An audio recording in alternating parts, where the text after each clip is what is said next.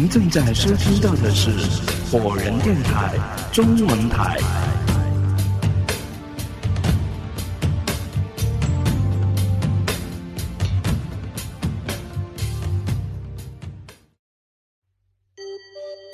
我点头。等冯婆从我们宾馆楼下离去之后，我匆匆下楼赶往桑槐村，而西装大叔则是趁机跟踪冯婆，看看她骑着三轮车究竟要去什么地方。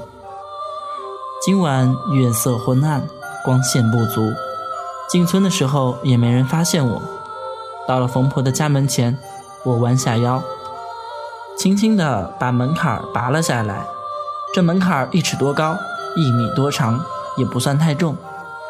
当下我就趴在了地上，准备往屋里攀爬的时候，忽然侧头看到院子东角养着一群鸡仔，一个个站在原地，一动不动地盯着我。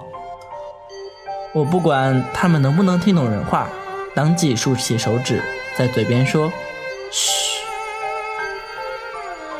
悄悄地从屋门下爬到了冯婆的青瓦房里。一股强烈的阴冷感觉瞬间笼罩全身，我不由得抱紧了双臂。打开手机上的灯光，我朝四周仔细的看去。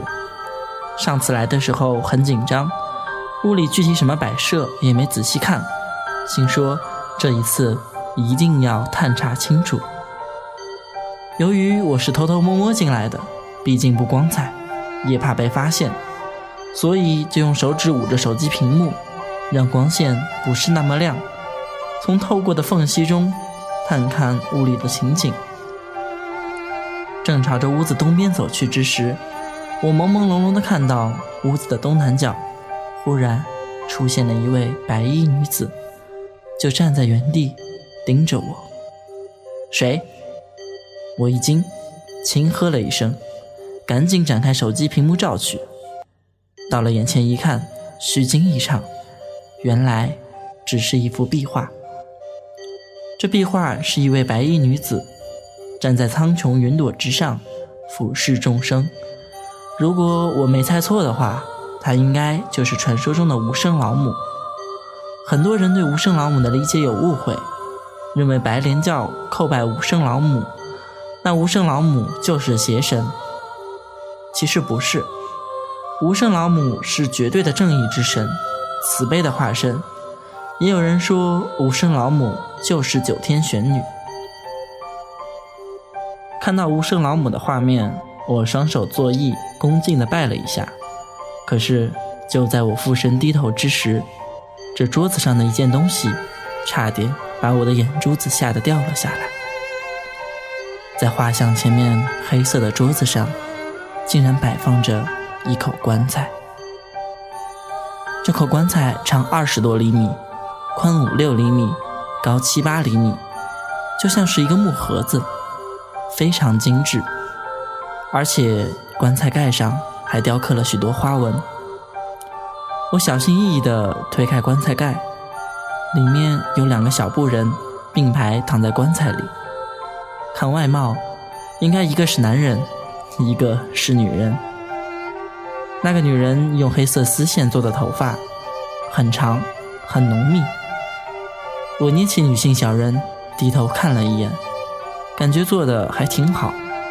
翻过来一看，这女性小人的背后贴着一张纸条，纸条上面写着一串数字：一九八零零六一一。刚看到这串数字，我先是愣了一下，大脑中犹如闪过一道闪电。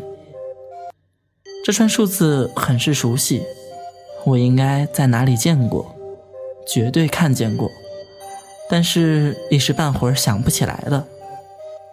我拍着自己的额头，很仔细地思索了一番，但我知道时间不等人，我只有一个小时左右的时间。当下，我放下女性小人，又伸手去拿那个男性小人。这个小布人做的也十分精致，而且发型跟我一模一样。我调笑道：“难不成这个小人就是我？”等我把男性小布偶翻过来的时候，发现他的背上也贴着一张小字条，上面写着一串数字：一九九零零六一四。我定睛一看，浑身一惊，小布人直接从我的手里掉在了桌子上。这串数字正是我的出生日期。黑暗中，我瞪大了眼睛，我的呼吸越来越粗重。事情的发展远远超出了我的想象。冯婆怎么会知道我的生日？她从未见过我的身份证，我也从来没有跟她说过。难道是葛玉告诉她的？我曾经用身份证在汉庭酒店给葛玉开过房间，这个倒有可能。无边的恐惧侵袭着我的全身，此刻我只觉得浑身的血液都要凝固了。身体上的冷远不如灵魂上的冷。看着这一对小布人，我想起了古代流传下来的厌胜之术。但是我和冯婆无冤无仇，她不可能用怨胜之咒来咒我吧？看了一看时间，从我进来到现在。仅仅用了十分钟，还有五十分钟左右，我必须把这间屋子探查清楚。冯婆也绝对不是一个简单人。我正打定主意，手机却响了。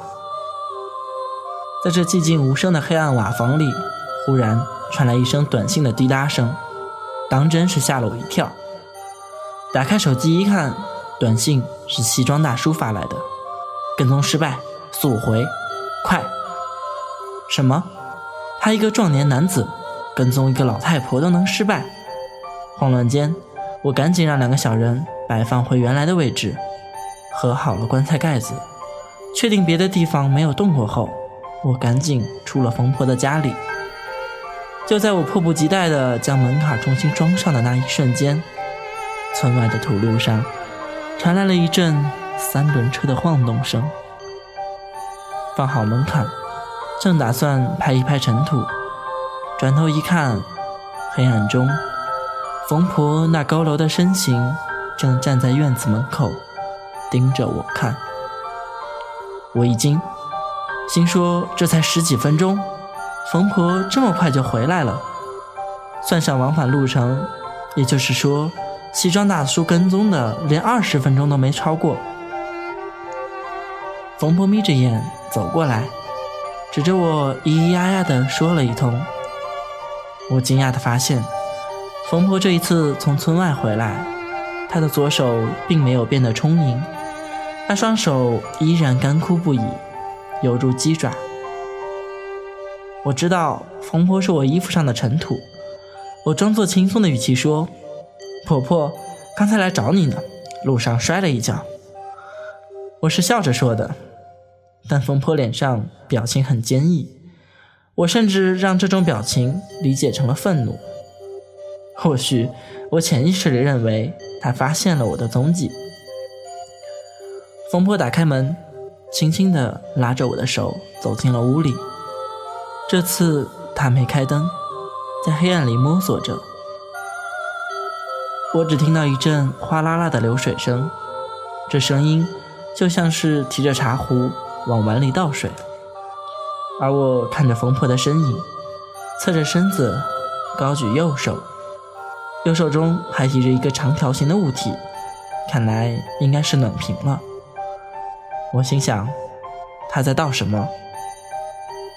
当流水声停下来之后，冯婆端着一碗水，颤颤巍巍地走了过来，然后递给了我。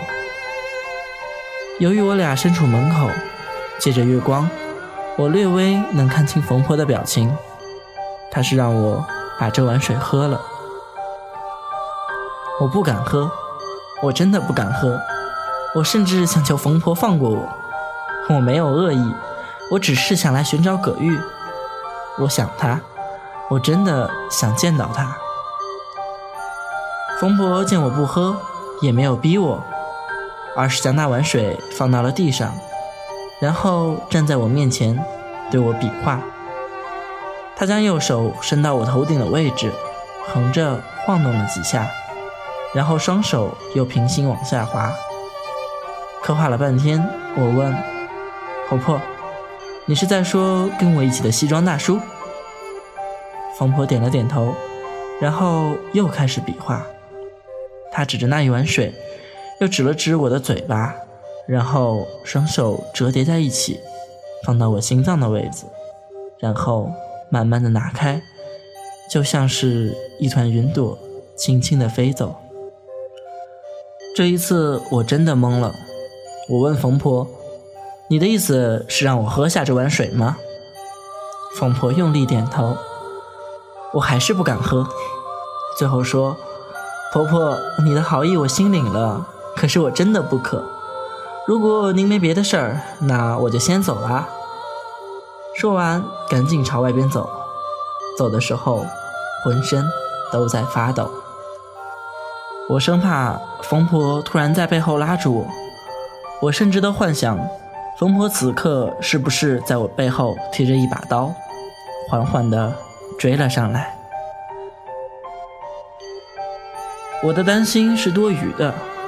疯婆见我没有喝那碗水，只是叹了叹气。我顺利的离开了冯婆家里，到了土路上。我一摸自己的后背，全是冷汗。我心说，冯婆这个人实在太古怪了。她今晚到底是什么意思？首先，她拉我进屋的时候可以不开灯。设想一下，这么做的原因会是什么？我觉得没别的原因，就是冯婆不想让我看到暖瓶里的东西，而暖瓶里装的肯定不是开水，因为冯婆把那碗水递给我的时候，我感受到的是凉意，而不是热气扑面。回到宾馆的时候，我刚看到西装大叔，就直接发火了。一个老太太，你都能跟踪失败。我虽然没有吼出来，但是语气很不友好。西装大叔的脸上仍然没有一丝表情，好像我不是跟他说话。他说：“这个冯婆估计不是人。”我猛地一睁眼，追问：“为什么？”我一路跟踪他到市区，他骑着三轮车进了一个黑暗的小胡同。我怕跟得太急会被发现，所以就等了两分钟才到那个胡同里。你猜我看到了什么？我说不知道。西装大叔也不卖关子，他直接说：胡同里一个人都没有。话说到了这里，我就瞬间笑了。我一点面子都不给他，直接说：“这不屁话吗？冯婆早就走了，胡同里还能有人吗？”西装大叔摇头道：“冯博确实离开了，而那辆三轮车也跟随他一起离开了。但你可能不知道，那是条死胡同，前面根本没有路走。”我停顿住了，我不止停顿住了自己的身体，我甚至觉得我停顿住了呼吸，以及恐惧。西装大叔摇头道：“不会，这条胡同两边都是五六层高的小区建筑，而尽头是一堵五米多高的墙壁。设想一下，一个正常的老太太能翻过五米高的墙？”我没说话。就算能翻过五米的高墙，那三轮车呢？还能连三轮车一起扔过墙头？西装大叔的话让我陷入了沉思之中。良久后，他不说话了。我则是说道：“我在冯婆家里顶多停留了十分钟，他就回去了。但我这次发现他的左手并没有变得充盈。”从村外回来之后，仍然是枯槁的状态。西装大叔说：“所以我才发短信告诉你，我跟踪失败了。冯婆根本没有去她原来要去的地方，所以我们也没办法弄清她左手上的秘密。”说到这里，他又问：“你呢？有没有在冯婆家里发现什么诡异之处？我点头说：“嗯，发现了。冯婆这个人特意在床底下埋了两块青砖，不知道是怎么回事。”西装大叔一愣，又问：“床底下埋了两块青砖？”沉思了许久，我眯着眼睛问：“大叔，你知道冯婆这样的用意不？”他说：“可能是准备害我们两个，小心为妙吧。现在已经露馅了，这两天一定要小心。”我表面上点点头，嗯了一声，心里却在想：“你这货就可劲编吧，看看咱俩谁更能编。”现在冯婆我不能全信，西装大叔我也不能全信。一日。西装大叔说：“冯婆应该天天晚上都骑着三轮车出来，今晚再潜入他家一次。”我一惊说道：“我可不去了，要去你自己去，他那屋子里太阴森了。”西装大叔点头说：“我就是这个意思。今晚你跟踪冯婆，我去他家。我不怕西装大叔发现我撒谎，因为时间过了这么一天。”冯婆完全有时间把床底下那两块青砖挪走。当然，对于西装大叔来说，这就是一句谎言而已。到了晚上，冯婆依旧骑着三轮车从三槐村的小土路中出来。这一次，西装大叔直接下楼，直奔三槐村，而我则是穿上一身黑色风衣，远远地跟随在冯婆身后。这一次，我小心万分。每当冯婆转弯之后，我才小心追上去。只要我俩同处一条直线，我就始终离他三十多米。我发现冯婆骑着三轮车在市区里来回转悠，好几次都走着重复的路线。我心想，她不会是老糊涂了吧？难不成发现了我，故意跟我兜风？转着转着，我忽然发现，冯婆骑着三轮车径直掉头，朝着原来的路就折返了回去。看样子是直奔桑槐村。不对，他肯定是发现了什么端倪。难道他真的知道我在跟踪他？此时此刻，我仍然跟着他，一直跟踪到了我所在的宾馆附近。看他骑着三轮车快速赶回三槐村的方向，我赶紧掏出手机，给西装大叔发了一条短信：“跟踪失败，速回。”发完短信，我就回到了宾馆。刚打开房门一看，我豁然吓了一跳，西装大叔就坐在客厅里，一言不发地看着墙壁上的挂钟。我甚至觉得这个西装大叔不是我认识的那个人。我刚发完短信，他就直接回来了，这么快？你这么快就回来了？说话时，我看了他一眼旁边上的手机，屏幕亮着，正显示着我发给他的短信。西装大叔说：“嗯，你怎么这么快回来了？进不去他家吗？”我小声的问。西装大叔那百年面瘫的脸上，终于浮现出一丝愁容。他说：“我终于明白这件事情的诡异之处了。原来，昨晚并不是我跟踪失败，而是你暴露了。”我一愣，心想：这明摆着屎盆子往我头上扣嘛！昨晚是他跟踪冯婆，而我在冯婆彻底离去之后才去的桑槐村。冯婆怎么知道我去了她家？她千里眼、顺风耳，扯什么淡？还记得冯婆院子里养的那群小鸡仔吧？西装大叔见我满脸不屑之色，轻声问道：“我说记得，吃人肉长大的，怎么了？那群小鸡根本不是鸡。”说到这里，西装大叔忽然发怒了，直接站起身子，双手叉腰。很是愤怒。我说：“大叔，先别急，有啥话说清楚。”大叔愤恨地说：“这冯婆绝对不是一个简单的人物。那些鸡仔从外表看来，一个个都像是平常的鸡仔，但我今晚一到冯婆家院子里，立马就发现了不对劲的样子。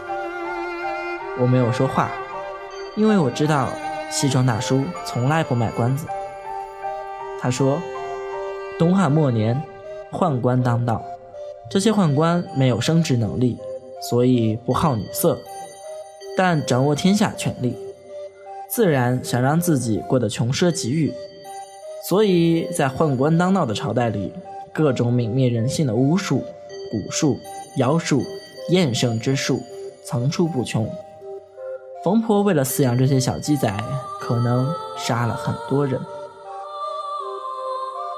我吓得小腿肚子一软，差点瘫倒在沙发上。我说：“大叔，这到底是怎么回事？你快给我解释清楚。”乱世之中，草菅人命。若问乱世中一斤米值几何，一条命值几何，那着实令人悲愤唏嘘。据说，在众多宦官之中，有一宦官从小家贫，为了讨个活命，能有口饭吃，就杀了家里仅剩的两只小鸡仔，以此果腹充饥。后来机缘巧合之下，竟升入了宫。再到后来掌权之时，仍念念不忘当时的鸡仔，时常感叹是那两只鸡仔救了他的命。我说，然后呢？然后有些佞臣为了取悦这位掌权的宦官，便献上巫蛊之术。此巫蛊之术名为四目门童，其做法便是杀死婴儿，取走胎盘，挖出眼珠，晒干。碾碎，混合鲜血一起，均匀地涂在鸡蛋壳上，然后再将这些鸡蛋放进老母鸡的窝棚里，让它们孵化。我听到这里，心惊肉跳，便问：“那孵化出来的这些鸡仔，究竟有什么诡异之处？”